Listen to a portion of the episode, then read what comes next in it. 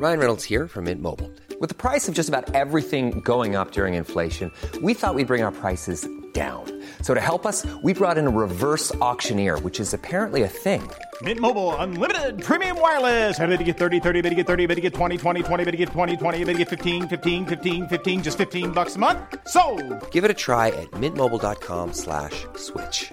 $45 upfront for three months plus taxes and fees. Promo for new customers for limited time. Unlimited more than 40 gigabytes per month. Slows. Full terms at mintmobile.com.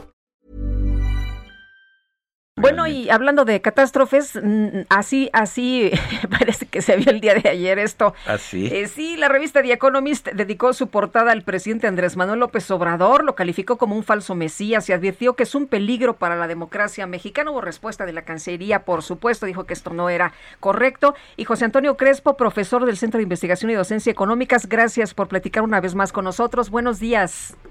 Buenos días, ¿qué tal? ¿Cómo les va? Jo- José Antonio, en primera pregunta, ¿tú piensas que el artículo de la revista The Economist fue injusto? No, yo coincido en casi todo lo que dice la revista. A lo mejor algunas cosas pueden, según ya cada quien, parecer exageradas o, o el lenguaje que se utiliza puede ser muy duro.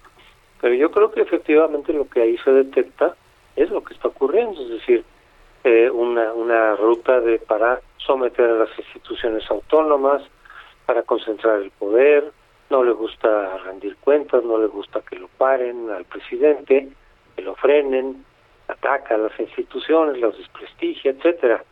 Yo creo que eso es parte de el riesgo político que estamos viviendo y así lo así lo reporta la revista.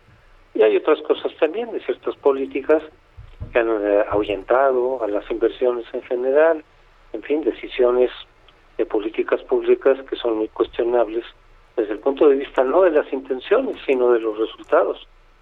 De el, debate ten- tendría que concentrarse más en la parte técnica, porque mucho del ideario de López Obrador y de su proyecto, pues podríamos o podemos estar perfectamente de acuerdo con muchos de los objetivos sociales, reducir la pobreza, o sea, le ofrecía crecer al 4% la economía, distribuir mejor los ingresos, etcétera. En fin, muchísimas cosas en las que podemos estar de acuerdo. Pero las políticas que se aplican o las que él ha aplicado pueden no ser las adecuadas, la ejecución puede no ser la adecuada y entonces eh, eh, arrojar resultados no los que se están buscando, sino incluso resultados contraproducentes. Yo creo que ahí hay el debate, buena parte del debate que hemos tenido entre expertos, críticos, etcétera, se concentra en la parte técnica más que en la parte ideológica.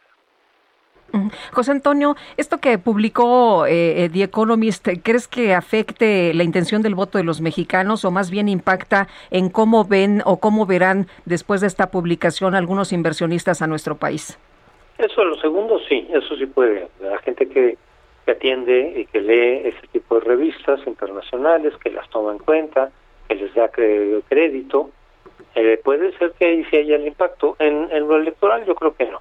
En lo electoral muy poca gente leerá esa revista eh, y quienes ya ven con buenos ojos a López Obrador, pues reacc- su reacción es decir, pues están diciendo mentiras, y los obradoristas han dicho son parte de la campaña sucia, permanente contra López Obrador, pero que también viene de, pues de los conservadores o neoliberales internacionales, pero no creo que impacte en materia electoral. De, de hecho, el canciller Marcelo Ebrard habla del sesgo ideológico de, de ese medio.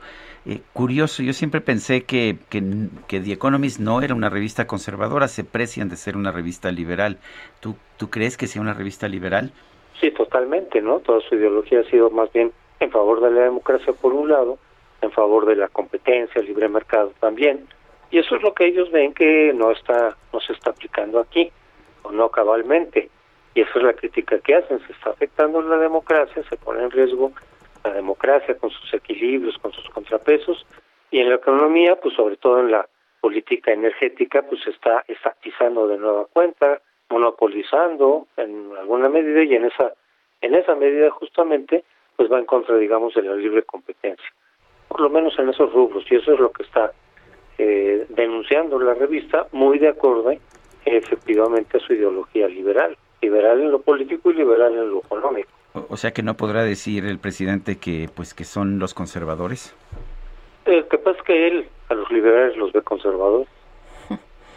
Bueno, oye, y... y, eh, entre cuando vemos las posiciones del canciller, entre otras cosas, dice que pues que, que, no va que no va a tener lugar el resultado que The Economist está está pensando y que es una especie de agravio para la población mexicana particularmente la de menores recursos que The Economist considere que no sabe eh, por, que no sabe por lo que están votando.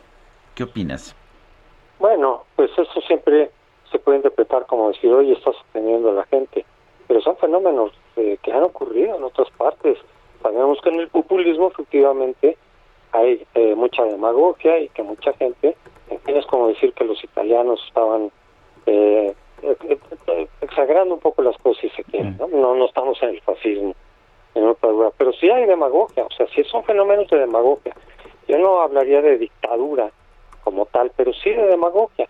Entonces los demagogos efectivamente dicen una cantidad de, de mentiras, manipulan, eh, simplifican eh, un discurso muy maniqueo y hay mucha gente que, como dice Maquiavelo, y no creo que estuviera insultando necesariamente a la gente, sino describiendo fenómenos, dice, cualquier político que quiera engañar, que casi siempre los políticos en mayor o menor medida engañan, mienten, encontrará mucha gente dispuesta a ser engañada.